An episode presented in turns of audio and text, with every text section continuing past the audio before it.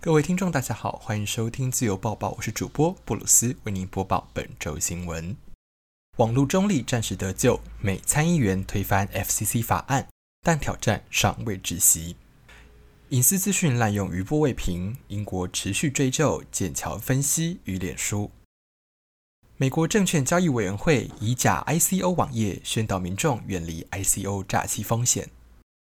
印度欲吸引外资。预计草拟保护外资法律。美国参议院于五月十六日以五十二比四十七的票数禁止美国联邦通讯委员会 （FCC） 于六月十一日实施恢复网络自由命令，为与奥巴马时代所制定的网络中立政策带来一线生机。恢复网络自由命令是川普政府用来废除网络中立政策的新命令，将美国 ISP 业者的经营限制放宽。使得 ISP 业者得以对高流量内容网站，例如 Netflix 或 YouTube 或使用的用户收取额外的费用。这使得美国国会议员动用了国会复审法，借由参议院与众议院的投票来否决 FCC 的决定。然而，尽管参议院的投票结果乐观，但实际情况依然趋于保守，因为尚需众议院的同意。目前，除民主党一百六十位众议员外，还需要五十八位共和党议员赞成。而法案最后更需要美国总统川普的签名。然而，川普对网络中立性向来持反对意见，使得美国网络政策的未来依然不甚明朗。脸书隐私权争议的罪魁祸首剑桥分析已于本月二日宣告破产，位于美国纽约的办公室也人去楼空。不过，英国依然直指剑桥分析与脸书。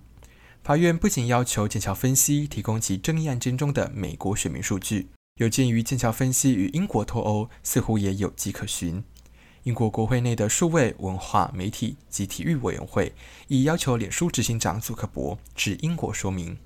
然而脸书却婉拒此项要求，改以书面答辩方式回应英国国会之质问，而英国国会亦退让，提议以视讯方式进行。但祖克伯今日却答应欧洲议会的邀请，愿意在近日到欧洲议会对隐私权争议进行说明。可以想见，因为欧盟 GDPR 规定施行在即，加之欧洲脸书使用人数高于美国，为避免成为欧盟箭靶，祖克伯也不得不亲上火线。政令宣导不一定要高深难懂或艰涩无趣。美国证券交易委员会有鉴于 ICO 诈骗事件频传，特别设立了一个虚拟的 ICO 网页，上面满载了一般 ICO 诈骗可能会使用的宣传方式，包含倒数计时的优惠购买期限。特别回馈与不符现实的高额投资报酬率，不知情的民众若因一时贪念而点击购买，就会转至证券交易委员会的警示页面，告诉民众已经深陷危险之中。证交会主席也表示，没有一项产品是今天买进，明天就一定会赚钱。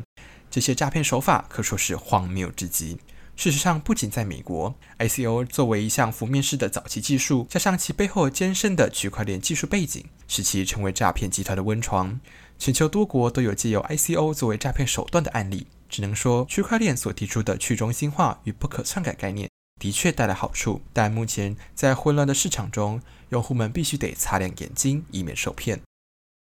印度财政部目前欲草拟一部吸引外资的法律，为稳定而可预测的外国投资机制提供法律支持，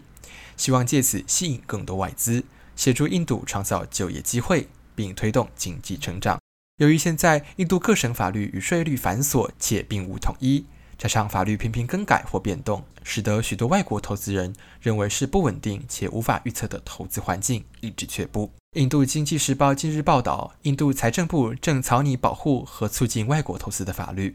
将市民外国投资人的权利与义务，且消除现存法律体系中的灰色地带。而印度总理莫迪领导的政府今年持续放宽外国直接投资限制，裁撤审查外国投资案的外国投资促进委员会，希望吸引外资到印度投资，以增加就业机会，同时推动印度经济成长。本周新闻播报至此，感谢您的收听，我们下周见。